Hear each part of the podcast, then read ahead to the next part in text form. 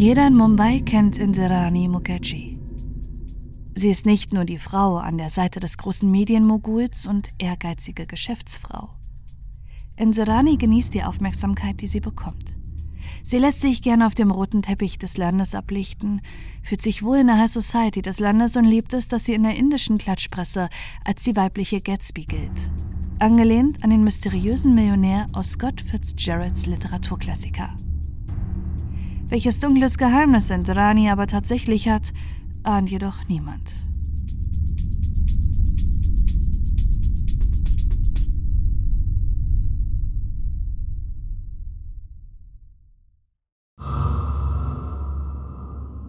der Medienmogul und seine Frau. Peter und Indrani Mukherjee sind ein ungewöhnliches Paar. Selbst in der schillernden indischen High Society, wo sich die Reichen und Schönen in Mumbai versammeln und ihren Prunk und Glanz gern zur Schau stellen, wirkt das Paar irgendwie fair im Platz. 1955 wird Peter Mukherjee in eine wohlhabende Familie aus dem Bildungsbürgertum geboren, seine Mutter ist Gynäkologin, sein Vater Anästhesist, die abwechselnd in Großbritannien und ihrer Heimat Indien leben. Ihren Kindern können sie die beste Bildung ermöglichen. Peter besucht ein indisches Elite-Internat, studiert anschließend in Großbritannien und fasst Fuß im Marketing großer Weltkonzerne.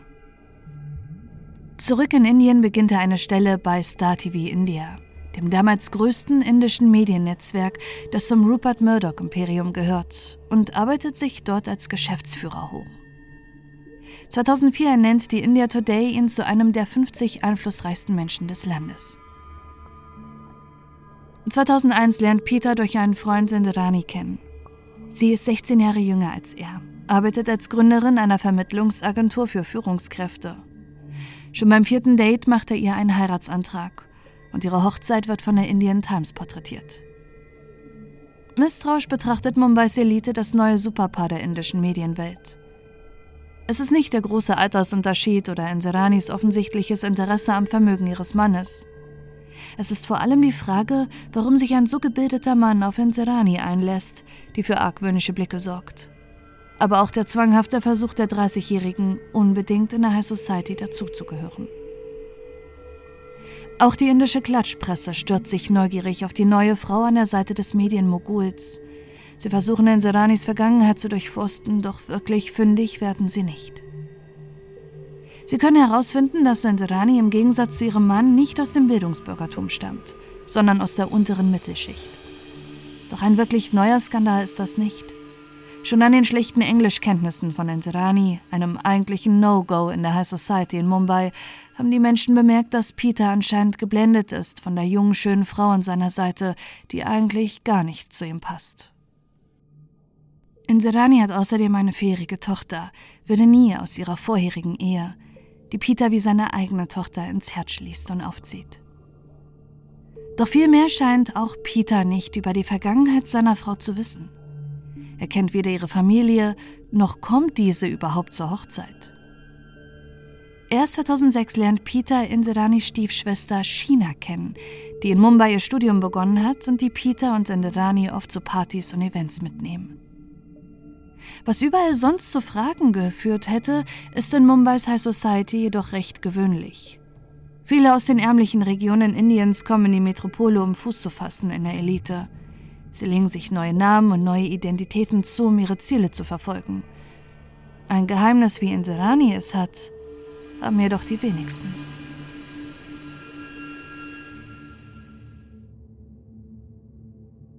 (2007) verlässt Peter Mukherjee Star TV und gründet mit seiner Frau Inks Media mit zahlreichen verschiedenen Fernsehsendern. Insedani vermarkt den Namen ihres neuen Unternehmens selbst als Akronym für Insedani mit dem X-Faktor. Doch bereits gerät Inks Media ins Wanken. Zahlreiche hochrangige Mitarbeitende kündigen nach kurzer Zeit, weil sie den Führungsstil von Inserani nicht akzeptieren und in der indischen Medienlandschaft geht die Frage um, ob es sich bei Inks Media nicht vielmehr um Betrug als um ein seriöses Unternehmen handelt. Trotzdem wird der Wall Street Journal Inserani Mukherjee 2008 als eine von nur drei indischen Frauen zu einer der 50 einflussreichsten Businessfrauen der Welt. Nur ein Jahr später scheitert Inks Media und die Mukerjis ziehen sich aus der Öffentlichkeit zurück. Die indische Presse stürzt sich auf den Skandal und Peter Mukherjee steht in der Öffentlichkeit plötzlich als der Versager da, der vom Narzissmus und der Zielstrebigkeit seiner Frau in den Ruin getrieben wurde. Für einige Jahre zieht das Paar nach England, bis sie zurück nach Mumbai kehren und an den Glanz und das mondäne Leben, das sie gewohnt waren, wieder anknüpfen wollen. Sie veranstalten Partys, richten Promi-Events aus und zeigen sich auf den roten Teppichen des Landes. Am Abend des 15. August 2015 trifft Enderani in der Luxuswohnung der Familie mit Blick auf das arabische Meer gerade die letzten Vorbereitungen für eine riesige Party. Am nächsten Tag feiert ihre Tochter ihren 18. Geburtstag. Es soll eine pompöse Party geben. Alles ist bereits geschmückt und Moyer-Flaschen mit Vidis Namen drauf gedruckt stehen bereits kalt. Bis die Polizei an diesem Abend das Luxusapartment stürmt und Indrani festnimmt. Innerhalb kürzester Zeit verbreitet sich die unfassbare Meldung in den indischen Medien. Inserani soll einen Mord begangen haben. Der Mord an ihrer eigenen Tochter. Der Tochter, die für immer ihr gut behütetes Geheimnis bleiben sollte.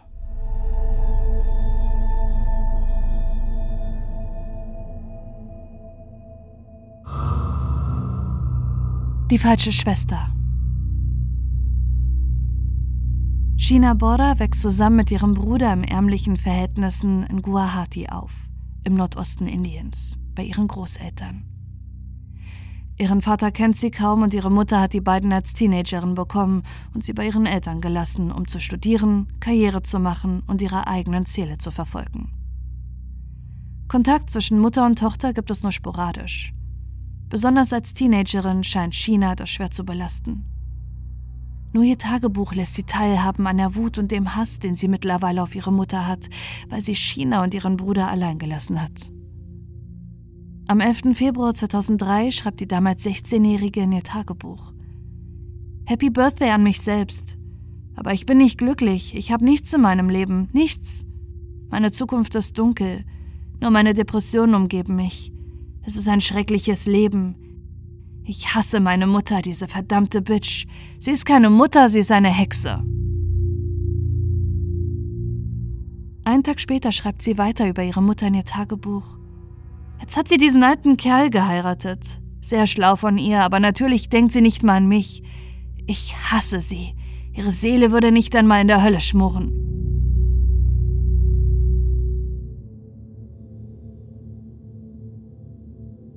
Drei Jahre später springt China über ihren Schatten. Sie und ihr Bruder Michael suchen wieder Kontakt zu ihrer Mutter, die in Mumbai lebt. China hat eine Zusage für ein Studium in Mumbai erhalten. Nun bittet sie ihre Mutter, dass sie bei ihr leben darf. Es ist das erste Mal seit Jahren, dass China sie wieder sehen wird und das prunkvolle Leben kennenlernt, das ihre Mutter mittlerweile lebt. China kennt es bisher nur aus Zeitschriften und Fernsehbeiträgen, die viel über ihre Mutter und ihren neuen Mann berichten. Inzerani und Peter Mukherjee. Inzerani willigt ein, dass ihre Kinder China und Michael bei ihrer neuen Familie leben dürfen, doch ihre Mutter hat eine seltsame Bedingung an die beiden. Sie sollen sich als ihre Geschwister ausgeben. Niemand in Indranis neuem High Society Leben soll wissen, dass sie zwei außereheliche, erwachsene Kinder hat und sie bereits mit 15 das erste Mal schwanger war. Und so stellt sie Michael in China überall als ihren Bruder und ihre Schwester vor. Selbst in ihrer neuen Familie. Nicht einmal ihr Ehemann Peter weiß, wer die beiden wirklich sind.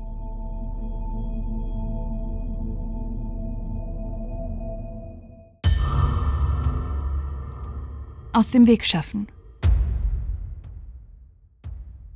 Vor allem die Anwesenheit ihrer Tochter, die plötzlich wieder in ihr Leben getreten ist, ist ihrer Mutter in Sarani schnell ein Dorn im Auge. Die gut aussehende China, die auch noch deutlich jünger ist, steht ihrer Mutter regelmäßig bei Events die Show. Und zu allem Übel kommen sich China und Peters gleichaltriger Sohn Raoul aus erster Ehe nicht nur freundschaftlich nah. Als die beiden 2008 zusammenkommen, kocht Indrani. Es passt nicht zu ihrem neuen Image, dass ihre angebliche Schwester plötzlich mit ihrem Stiefsohn zusammen ist. Und bis auf Chinas Bruder Michael weiß niemand innerhalb der Familie, dass China und Rahul eigentlich Stiefgeschwister sind. In Sarani wird schnell klar, sie muss China und Rahul voneinander trennen dafür ist sie jedes Mittel recht. Eines Tages fühlt sich China plötzlich nicht. Ihr Gesundheitszustand verschlechtert sich immer mehr, sodass ihre Mutter sie zurück zu ihren Großeltern schickt. Doch nichts scheint zu helfen, bis China sogar ins Krankenhaus eingeliefert werden muss. Einen Monat sorgt sich Raoul um China, bis er einen anderen Arzt konfrontiert, damit, was seine Freundin haben könnte, und ihm die Medikamente zeigt, die China von Indiranis Arzt bekommt, der sie behandelt. Es sind starke Medikamente gegen Schizophrenie und bipolare Störungen. Doch China ist eigentlich kerngesund. Als sie die Einnahme der Medikamente einstellt, geht es ihr plötzlich wieder gut. Und ihr wird bewusst, dass ihre Mutter ihre Kontakte hat spielen lassen und ihren Arzt bestochen hat, damit sie Medikamente bekommt, die sie krank machen. Ihre Mutter hat absichtlich die Gesundheit von China aufs Spiel gesetzt, damit ihre Tochter wieder aus ihrem Leben verschwindet und damit Raoul das Interesse an ihr verliert. Das erklärt auch, warum Inserani China einmal im Krankenhaus besucht hat und zur Überraschung Chinas Ex-Freund dabei hatte, der sie gefragt hat, ob sie sich wieder öfter sehen wollen. Auch Chinas Bruder wird Opfer der Willkür ihrer Mutter, die ihre Kinder, die gerade erst wieder Teil ihres Lebens geworden sind, wieder aus diesem verbannen will. Sie unterstellt ihm drogensüchtig zu sein und lässt ihn in eine Entzugsklinik zwangseinweisen. Es dauert Wochen, bis er endlich wieder in Freiheit ist. Nach diesen Vorfällen kehren China und ihr Bruder Inserani den Rücken zu. China zieht in ihre eigene Wohnung in Mumbai. Sie bekommt eine gut bezahlte Stelle bei der Verkehrsverwaltung in Mumbai und Inserani und Peter ziehen zwischenzeitlich nach Großbritannien, was die räumliche Distanz leichter macht. Doch als Indrani und Peter zurück in Mumbai sind, kreuzen sich auch unweigerlich die Wege von ihnen und China. Denn Raoul und sie haben ihre Familie etwas zu verkünden. Sie sind mittlerweile verlobt. Doch auch Raoul muss dringend mit seinem Vater reden. Nach seinem Heiratsantrag hat ihm China ein Geheimnis verraten. Sie ist gar nicht Indranis Schwester, sondern ihre Tochter. Aber Peter will von all dem nichts wissen. Er glaubt seinem Sohn nicht und Raoul und China fühlen sich in ihrer Vermutung bestätigt, dass Peter mittlerweile vollkommen von Inserani manipuliert ist und lieber seinen eigenen Sohn verstößt, als Inserani auch nur einmal zu hinterfragen. Umso überraschter sind Raoul und China, als sich Inserani Ende April 2012 plötzlich bei ihrer verstoßenen Tochter meldet. Sie gratuliert ihr zur Verlobung und will China zum Abendessen treffen, um endlich reinen Tisch zu machen. China zögert, stimmt aber schließlich dem Treffen mit ihrer Mutter zu. Ihr ganzes Leben hat sie sich gewünscht, dass ihre Mutter ein Teil ihres Lebens ist. Nun will sie nicht aus verletztem Stolz diesem Wunsch im Weg stehen. Am Abend des 24. April 2012 wollen sich Mutter und Tochter treffen. An diesem Tag holt Raoul China von der Arbeit ab. Sie fahren gemeinsam nach Hause. Die 25-Jährige zieht sich um und Raoul fährt sie gegen 18 Uhr zum vereinbarten Treffpunkt in der Nähe eines Hotels, wo die beiden essen gehen wollen. Als Senderani vorfährt, ist sie nicht allein. Ihr Chauffeur Shyamvarai und ein für China und Raoul unbekannter Mann sitzen mit Senderani im Auto. Als China dazusteigt, verabschiedet sich Raoul mit einem unguten Gefühl von ihr. Und sein Gefühl wird ihn nicht täuschen. Es ist das letzte Mal, dass Raoul seine große Liebe sieht. Drei Jahre wird er sich fragen, was an diesem Abend passiert ist, bis die grausame Wahrheit endlich ans Licht kommt. An diesem Abend wartet Raoul vergeblich auf seine Verlobte. Eigentlich wollte sie sich nur zwei Stunden mit ihrer Mutter treffen und sich gegen 20 Uhr wieder auf den Weg nach Hause machen, damit Raoul und China noch den Abend gemeinsam verbringen können. Doch nun reagiert China nicht einmal auf seine Anrufe. Stattdessen kriegt er seltsame Textnachrichten von seiner Freundin. Und jedes Mal, wenn er sie danach anruft, geht sie nicht an ihr Telefon.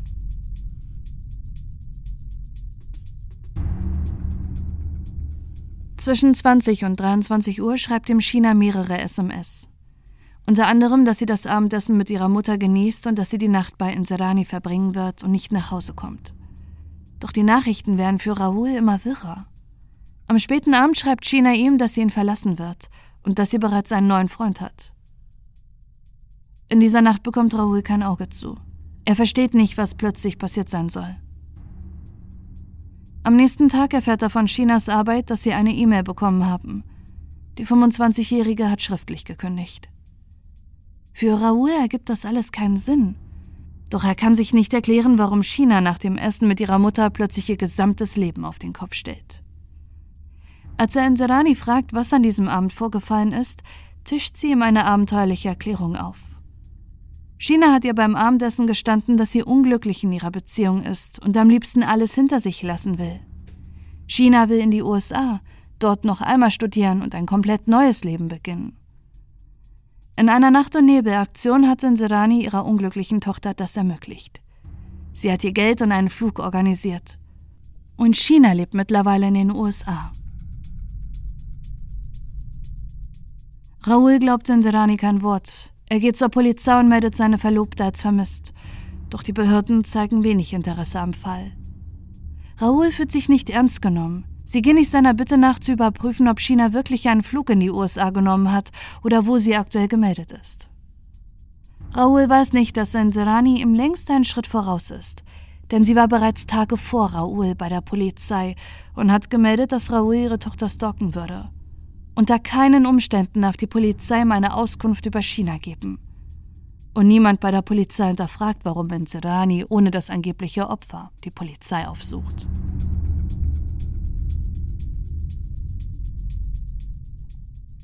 Drei Jahre lebt Raoul in der Unwissenheit und Verzweiflung darüber, wo China ist.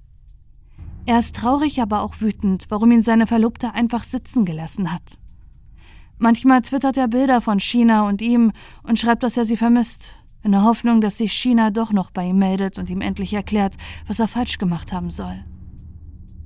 Drei Jahre später sieht er plötzlich Chinas Bild in den Nachrichten und in den Schlagzeilen der indischen Zeitung. Erst aus den Medien erfährt er, dass Indrani Mukherjee verhaftet wurde. Sie ist dringend verdächtigt im Mord an ihrer Tochter Sheena Bora.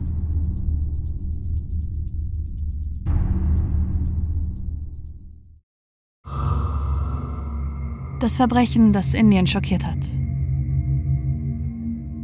Drei Jahre lebte Indrani in dem Glauben, dass niemand herausfinden wird, was sich in der Nacht des 24. April 2012 ereignet hat.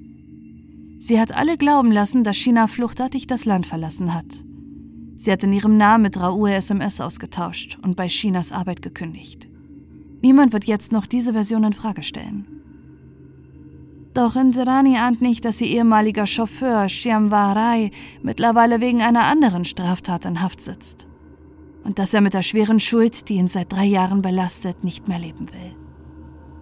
Er gesteht der Polizei ein Verbrechen, das schon bald für Jahre Indien in Atem halten wird, das die Wut gegen Indiens High Society bis zum Äußersten treibt und weshalb sich plötzlich unzählige Menschen die Frage stellen, welche Verbrechen Mumbais Elite sonst noch verschleiert hat.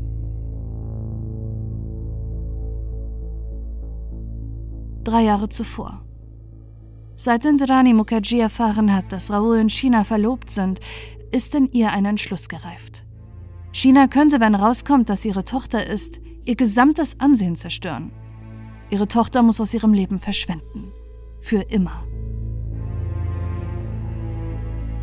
Ende April 2012 kontaktierte Nserani ihren Ex-Mann Sanjeev Khanna, der Vater ihrer Tochter Vedi, und bittet ihn um einen Gefallen. Er soll ihr helfen, ihre ungeliebte Tochter China aus der Welt zu schaffen. Am 24. April 2012 fliegt Sanjeev nach Mumbai, als er ankommt, hat Indrani bereits alle Vorkehrungen getroffen. Sie hat ein Auto gemietet und einen geeigneten Ort gefunden, wo China umgebracht werden soll. In einer dunklen Gasse in der Nähe des Ortes, an dem sie ihre Tochter treffen will. Am Abend des Treffens fahren Indrani, Sanjeev und ihr Chauffeur Shyamvar im Mietauto vor. Als China einsteigt, weiß sie nicht, dass das ihr Todesurteil ist.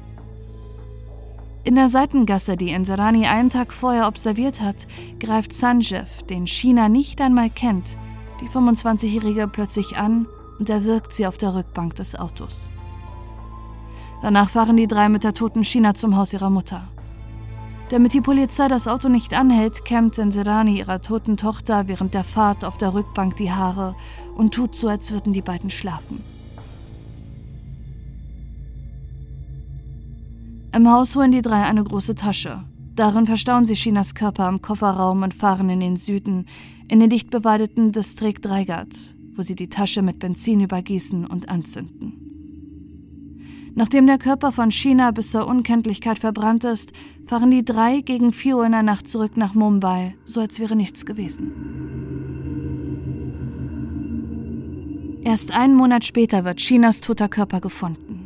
Und drei Jahre scheint sich niemand von den Ermittlungsbehörden zu bemühen, die Identität der Toten zu ermitteln.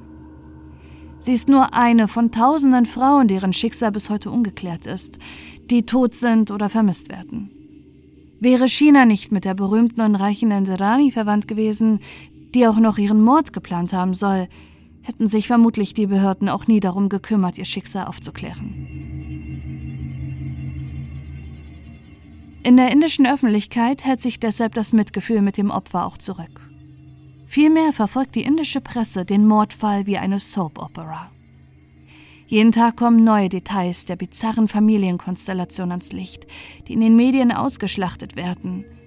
Die Verachtung gegen die reichen Familienclans wie die Mukerjis wächst und Konservative nutzen den Fall für ihre eigene Stimmungsmache aus. Nur 24 Prozent der Frauen in Indien gehen einer bezahlten Arbeit nach. Meist gehören sie der gehobenen Mittelschicht oder Oberschicht an. Nun gilt Serani bei Konservativen plötzlich als das Paradebeispiel, dass Frauen Karriere und Familie nicht gemeinsam meistern könnten.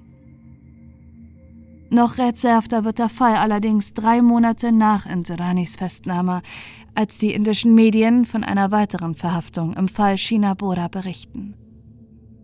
Auch Peter Mukherjee wird verhaftet und der Beihilfe zum Mord angeklagt. Am Tag des Mordes war Peter nicht im Land, sondern in Rom. Doch die Ermittlungsbehörden vermuten, dass er gewusst hat, wer China wirklich war und was an diesem Abend mit ihr passieren wird. Von der Zeit des Mordes bis hin zur Verbrennung ihres Körpers hat Sensirani mehrfach ihren Mann angerufen. Was hat sie von Peter gewollt, der auf einem ganz anderen Kontinent war? Waren es nur gewöhnliche Anrufe, damit er keinen Verdacht schöpft? Oder war Peter ihr Komplize und hat ihn über das Handy auf dem Laufenden gehalten? Antworten auf diese Fragen gibt es bis heute nicht. Inserani, die von einem renommierten Anwaltsteam vertreten wird, bleibt bei ihrer Aussage. China lebt und ist in die USA gezogen. Es gäbe sogar E-Mails, die sie mit China nach dem angeblichen Mord ausgetauscht habe. Das ist nachweislich eine Lüge. Es gibt Beweise, dass Indrani Leute angeheuert hat, Chinas Mailpostfach zu hacken und die DNA-Analyse hat eindeutig ergeben, dass die verbrannte Tote China Bora ist. Doch stattdessen sähen Indranis Anwälte Zweifel, dass einer DNA-Analyse nicht zu trauen sei. Obwohl daraufhin sogar eine Schädelrekonstruktion erneut dasselbe Ergebnis liefert, bringen ihre Anwälte immer wieder fadenscheinige Argumente vor, um den Prozess zu verzögern. Mal sei Indiranis Chauffeur kein vertrauenswürdiger Zeuge, mal hätte angeblich eine Polizistin in Indirani bestätigt, dass China leben würde. Sie wissen, dass irgendwann die Arbeit der Justiz erschöpft ist und dass die Behörden nicht ständig während der laufenden Ermittlungen die neuen Vorwürfe von Insiranis Anwälten aus dem Weg räumen können. Und je länger die Ermittlungen laufen, desto höher ist die Chance, dass die Angeklagten freikommen. Und so kommt es schlussendlich auch. Bereits 2020 wird Peter Mukherjee nach viereinhalb Jahren Haft auf Kaution entlassen. Noch im Gefängnis haben sich er und Indrani scheiden lassen. 2022 werden schließlich auch Indiranis ehemaliger Chauffeur Shyamvar, ihr Ex-Mann Sanjeev und schließlich auch Indirani auf Kaution freigelassen. Die Untersuchungshaft läuft mittlerweile seit fast sieben Jahren. Sie können die Beschuldigten nicht noch länger ohne Prozess festhalten. Auch wenn die indischen Behörden angekündigt haben, immer noch im Fall zu ermitteln und weiterhin Zeugenaussagen zu sammeln, die endlich zu einem Prozess führen sollen, glauben viele nicht daran, dass Indrani Mukherjee und ihre Komplizen jemals für den Mord an ihrer eigenen Tochter verurteilt werden. Indrani lebt seit ihrer Freilassung ihr glamouröses Leben weiter. Sie reist, tritt in Talkshows auf, hat ein Buch geschrieben, in dem sie weiterhin felsenfest behauptet, dass China noch leben würde, Sie postet Selfies sowie Tanz- und Workout-Videos. Sie genießt ihre Freiheit in vollen Zügen. Ein Leben, das sie sich von niemandem ruinieren lassen wollte. Nicht einmal von ihrer eigenen Tochter.